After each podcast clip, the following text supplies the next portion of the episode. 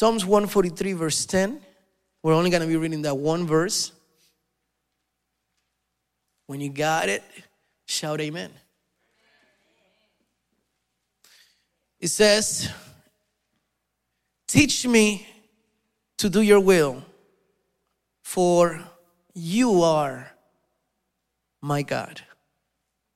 Teach me to do your will, for you are my God. May you close your eyes. Father, we just want to worship you this morning.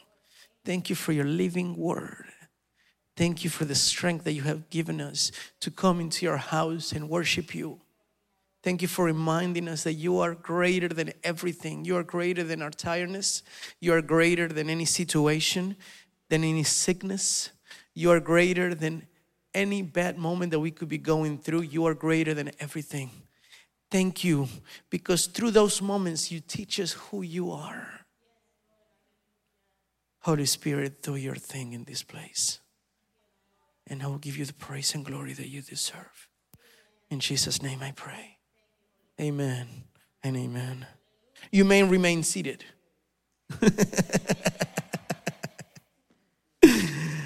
I've titled this uh, morning's message, Teach Me.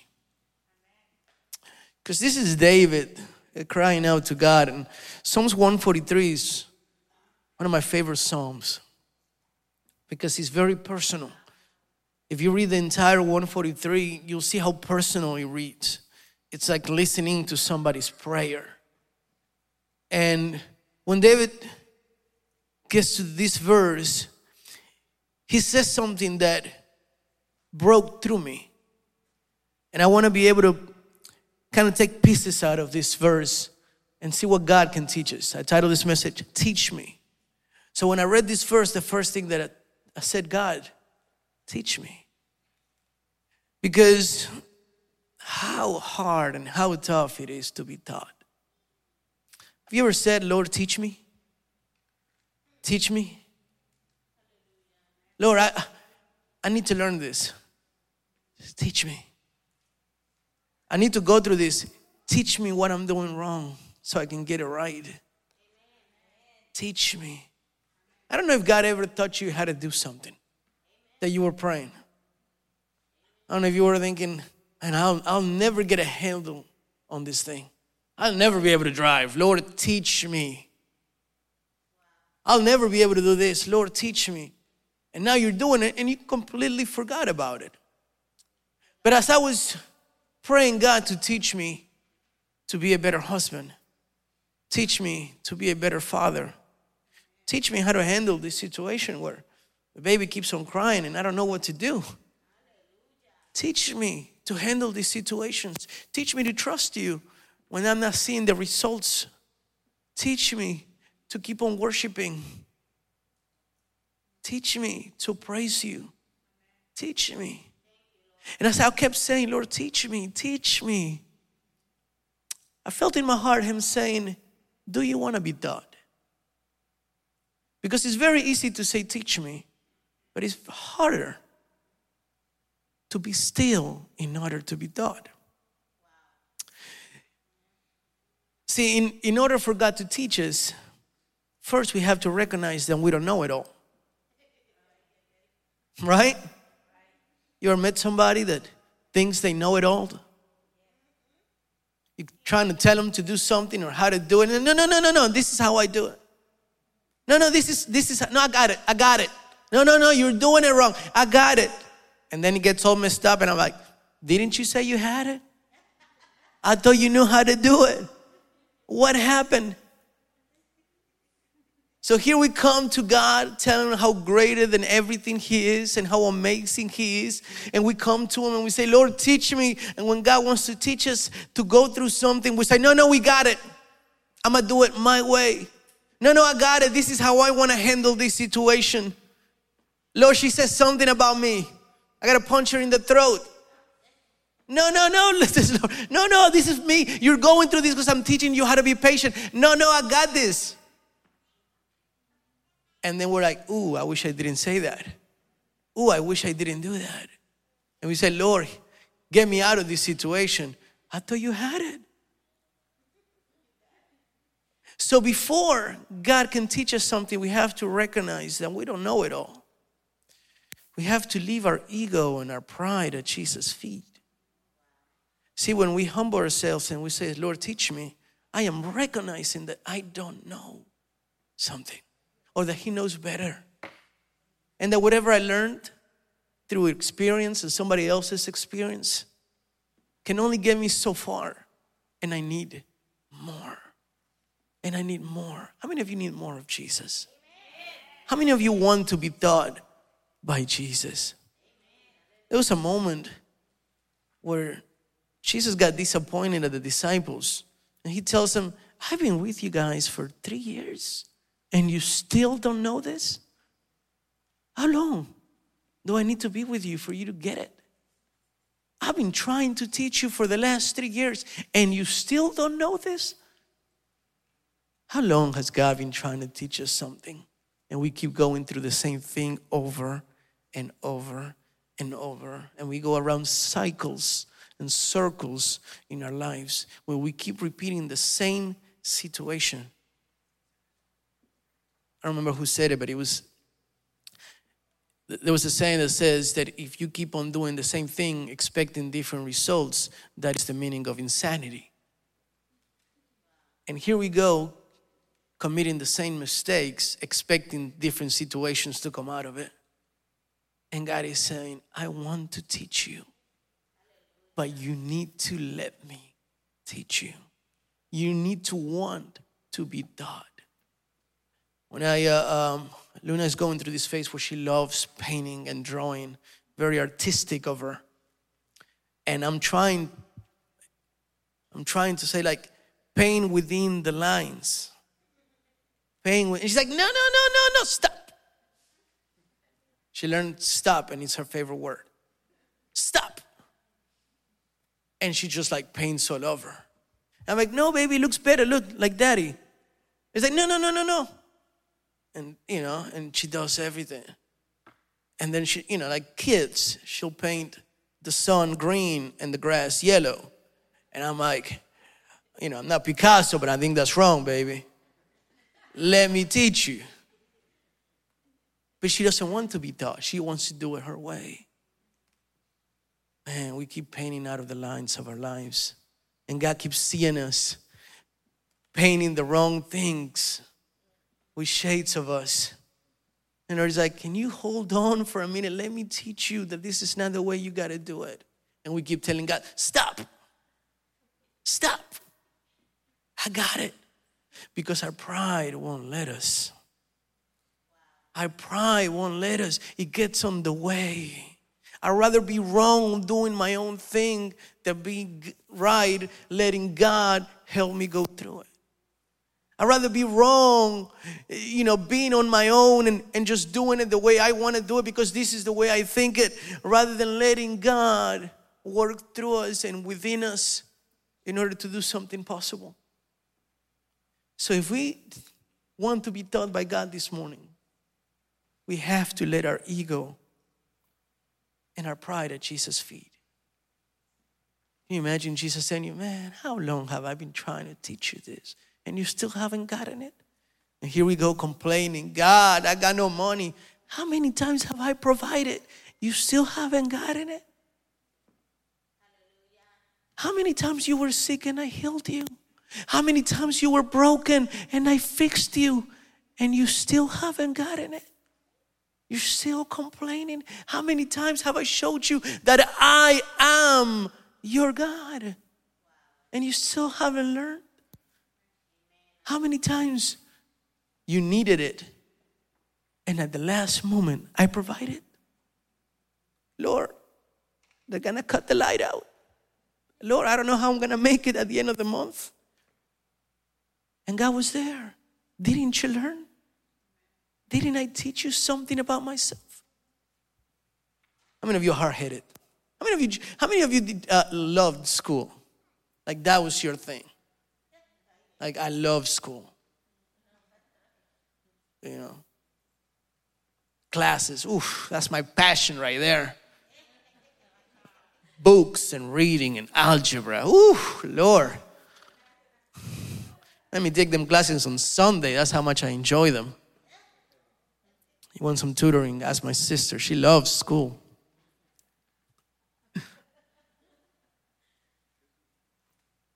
But we have to get our ego to the side in order to learn. And God kept telling me, Jonathan, do you want to be teachable? Do, do, do you want me to teach you? You have to pay attention. See, I'm trying to teach you, but you're all over the place. You're not concentrating. You're not still, like the pastor said. So, how can I teach you when you're not paying attention? See, the world keeps putting voices out and loud noises everywhere and gets us distracted. I have my brother in law with me, my wife's sister with us. And it's, uh, uh, it's great because every show that I loved that he hasn't seen, I get to see over again. And it's great to see his reaction to things that I know are coming. You know, like, oh, you won't see this coming. You know, and, and that uh, the chapter or the series will finish and it's like well what's going to happen next? And he's got all these theories. I already seen what's happening. I already seen know who's coming who did what you know? Uh, we had time so we we kind of uh, watch one episode a day and something he can't wait for the next day. I already know what's coming next do you see where i'm coming with God already know what's next in the chapter of your life. You keep thinking Lazarus is dead and you're crying over. But Jesus already seen him alive again. Here you are complaining if Jesus would have been with me, my brother wouldn't have died. But Jesus already sees him alive. He's already seen the next chapter of your life. Can you trust them even though you don't see what's going on right now? You're only at the beginning. You're only seeing the first section. You're only see, watching the first season. God is saying, "I've seen the end, and it's a good one. I've seen what I have for you, and it's amazing. And it's great. But you have to pay attention. Who's telling you this? And the world keeps distracting us and keeps moving us from one side to the other, kind of like waves, says the Bible, in the middle of the sea. Just being dragged from one end to the other, from one end to the other. So if you want to be taught this morning, pay attention. Don't get distracted of what's going on around you. Don't get distracted to what's going on next to you or in front of you or to the side. Oh, but Lord, listen to the news. This is what's going on. We just finished COVID. Now we got a monkey virus going on. Jesus. When did that started happening? I thought it was a joke. My wife was telling me about monkey virus. I thought she was playing me. I said, I saw, I saw that in a movie, baby. What you talking about? No, no, baby, I'm serious. There's a monkey virus. Uh huh. Call me, call me up when the elephant virus comes up. What's going on? But if we get concentrated in those things, we get distracted. We get, there's nothing greater than He is. There is nothing greater than Him. No, but have you heard of the news? Oof. We're going bankrupt, baby. The, the country, oof. Finances. There's nothing greater than Him. There's no crisis bigger than who He is. Don't get distracted or you'll miss seeing who God is. Don't get distracted. You want to be taught? Be still and know that I am God, says the Lord. Don't get distracted. Next one, if you want to be taught, you have to be moldable. Like clay in the potter's hand. See, when you're stiff, have you ever taken dance classes? No? I love how spiritual you guys are. But when I was uh, young in Argentina, we had to learn how to do tango. You know, tango runs in my blood. Just didn't manifest itself to the body. you know, Latin people are supposed to be flexible and have the rhythm. You know, I my body didn't find out that. so when I, when I was in, in school, we had to learn it at, at least a little bit for, for this one event in, in school. And I remember just like, I'm never gonna get this thing right. I got, I had to help my partner, and she ended up leading me, which was the wrong thing because I'm the man. And it was like, yeah, this is not really happening. And I remember this because a couple of weeks ago, I was at a, one of my friend's daughter's uh, quinceañera, and he's from Argentina. And for her quinceañera, he wanted to do a tango dance with her. Yes, it sounds great. Really wasn't. but it sounds great. And it was so funny seeing how you know how you can tell when somebody knows what they're doing and when somebody like learned it a certain way? And he kept you know he kept asking like how did we do? And it was great. It really was great. It was amazing to see him. And I was like, I thought there was soap on the on the floor, and like you slide it to the side. I thought that was happening, like you kept trying to fall. It's like, no, no, no. This is how I, I was taught to do it. And I was like, you didn't pay attention, did you? uh, you didn't pay attention much, did you? Because we're so stiff. We're so stiff. So it doesn't flow right. God wants to teach us how to walk a certain way, but we're so stiff. We're not moldable enough in His hands to be workable, to, to, to be taught by Him. Says, hey, this is the way I want to form you. No, no, God, this is the way I want to do it. No, this is the way I am. You're so stiff. Be flexible. Come on. He's like, no, no, Lord. Be moldable, be workable. Don't you know what I am capable of doing in your hands? In my hands, says the Lord. Don't you know what I am capable of making you to be? You tell the person next to you, don't resist changes? See, when we're being taught, sometimes it changes you things, right? No, no, no, I learned it this way. No, no, no, it, it isn't that way. I was talking to a, um, a cousin of mine that, that uh, uh, was taught English in school in Argentina. And she kept telling me words in English.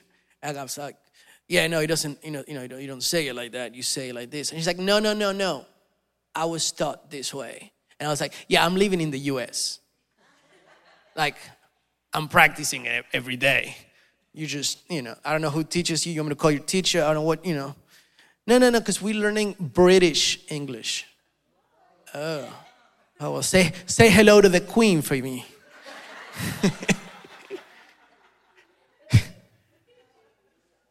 so I was like trying to correct her, and she was like, no, no, no, no, this is the way I was taught. See, changes is never good for us, right? When we're trying to be taught by God and He wants to change us, we're like, no, no, no, no, Lord, no. This is the way I always did it. This is the way I picked it up. This is the way I learned it. This is the way my mom did it and my grandma did it. This is the way we used to do it in my church back in Guatemala, back in Argentina, back in wherever. So this is the way I always done it. And God says, Don't you know I make all things new? You can't keep going back to the old ways.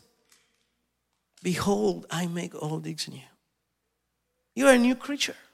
But no, this is the way I learned it, and this is the way I behave, and this is the way I am. I always been this way, will always die this way. I want to teach you. How resistant are you to changes? How resistant are you to changes? See, a little anecdote. I started growing my beard after I met my wife. Because she said when she met me that me without a beard looked like a 16 year old boy and she would look much older. So I said, all right, okay, it is what it is. I'll grow it. One day I was in a hurry, uh, trying to trim it down. And I don't know about you guys, but when you're in a hurry, things that should always go right go wrong. So as I was trimming it down quickly, my uh, finger slid, and where you said like six or seven or whatever went all the way to zero. And I kept going like this, and then I'm looking down at the sink, and I see like a bunch of hair. I was like, "What is this?" And then I see myself in the mirror, and all of this is gone. And I, oh no, oh no. Oof. So I either go bold in this way and hairy on this side and expect nobody to notice anything, or just shave the whole thing. So I went with the latter and shave the entire thing.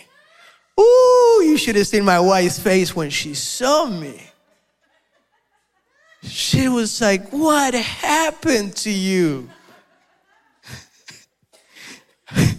it's like she saw somebody who went back in time. She's like, You look so little. she didn't like that change. See, when we get used to seeing somebody one way and then you see him in another way, the change can hit you. See, God wants to change you to Him, but the enemy won't like the change that you're going through. The world won't like the change that God wants to create in you. So He's gonna make you try to resist it. He's gonna make you try to hold on to it. God is telling you, I want to teach you how to be better. I want to teach you how to get closer. I want to teach you how to worship in spirit and in truth. But the enemy is saying, No, no, no, no, you're doing it all right. Just lift your hands every once in a while. Just go ahead and, and sing the songs, but think of something else. Pretend like you're worshiping. No, no, no, don't, don't be in the service, just be at the service. So the enemy keeps making us not go through the changes that God wants us to do because changes hurt. I keep telling my wife, it's good that the baby's going through this because she's, you know, getting stronger in her immune system. Next time something happens, she'll be able to resist it. You know, I play soccer, so I'm used to getting kicked a lot. I twisted my ankle. That's why I'm walking funny. And I'm kind of used to it already. Like the pain, it, it gets used to it. You have to get used to changes. Something hurts today, it'll hurt something else tomorrow. But we keep going through it. We keep going through it. Almost closing up. And in the next service, I get to preach it in Spanish. I'll, I'll be able to preach the entire message because this one won't, won't get us to the whole thing. But God was, kept telling me, stop recycling your mindset. Stop recycling your mindset. See, the Bible says in Ephesians 4:23, let the Spirit renew your thoughts. Let the Spirit renew your thoughts. See, we can't be taught by God because we keep recycling our mindset and our feelings over and over and over again. That's why you see guys make the same mistake with different women. That's why you see women marry one bad guy, divorce him, marries another bad guy. There's something inside of it there's no change. You didn't, you didn't learn. You keep recycling your point of view, you keep recycling your mindset. And God is saying, if you want to be taught, you have to break through that. You have to renew. You have to let the Spirit renew your thoughts, your mindset, your walk. How many of you want to let God teach you? Knowing what it'll take, knowing what it'll cost you. See, being taught means that God can show you. And when God shows you something, and when you're finally shown something that you can see, you can clearly see the difference. I love that Job went through everything. He had an idea of who God was. But at some point, after speaking to God, Job said, My ears have heard of you, but now my eyes have seen you. I had a perspective of who you were. I heard of what you're supposed to be, but now my eyes have seen you. Now I've seen something different. Now I've seen the difference. Can we, like David, come to him and say, Lord, teach me? Teach me means show me there's something's different. And I had my sister in law, she wanted to look for sugar. And I said, I'll show you which one it is. And she's like, No, no, I got it. I'll go to the pantry and get it. And I saw it in my mind, like, yeah, I know what's gonna happen. He's like, No, no, I got it. Let me, I got it.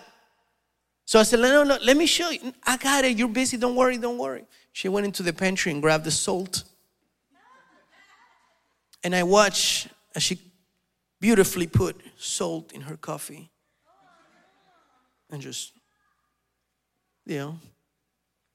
And I kept expecting, you know, when you're like, you want them to take a sip and you're watching, and right before she's like, oh, let me ask you something. You're like, drink the coffee, lady. And then she drank it. And she's like, this is salt. And I was like, I was trying to show you where the sugar was. We keep putting salts when God has sugar prepared for us because we don't want to be taught. See, God wants to show us what's wrong with us and how to fix it to get closer to Him, to be better, to live in peace. You know, you can live in peace in the middle of chaos. You can live in peace in the middle of uncertainty. You can have peace in the middle of the storm. How can it be that Jesus and the disciples were all in the same ship, in the same boat, going through the same storm. But the only one that was sleeping was Jesus. You ever caught that? Nothing changed. Jesus was in the same boat as the disciples. But the disciples were freaking out. Jesus was asleep, dreaming of Argentina winning the world championship. 2022. Dreaming it. But everybody else was freaking out. And they woke Jesus up and said, Don't you see what's going on? The boat is gonna break. We're gonna drown. We're gonna die. You don't care? You, you're sleeping? And Jesus said, What is all this fuss about? Got up and said to the storm, Be still, be quiet. And in that moment, the storm ceased. And they were like, Who is this that can speak to the weather and listens? Who is this? Jesus said, I've been trying to teach you who I am. You just haven't learned. Didn't I tell you who I was? Didn't I've been trying to teach you all this time who I am? You're impressed because of this, you will see greater things. Are you in the middle of a storm right now? Jesus is right there with you, and He's not freaking out. He's seeing what happens in the next season. You see yourself in the middle of darkness, He sees you coming out of it. He sees you crying without knowing what to do. He sees you getting up. The cry may go all through the night, but in the morning, in the morning, I'm here to remind somebody that the morning is coming up. Can you tell God, teach me? Teach me to serve you with joy and happiness. Teach me to be still in order to be God. Teach me to let my ego to the side. Teach me to renew my mindset. Teach me to search a new thing with you. I want to tell you something. You have not seen everything that God has in store for you. You have not seen everything that God has for you and with you. You think you've seen it all. God says, I have something greater, I have something more. You think the greatest days have happened. God says, Don't you know what I have in store? I make all things new. I have a new mountain for you to conquer. Lord, but I failed you in so many ways. It's okay. I will teach you what my grace means. I will teach you that my mercy becomes new every single morning. Do you want to let Jesus be your teacher this morning?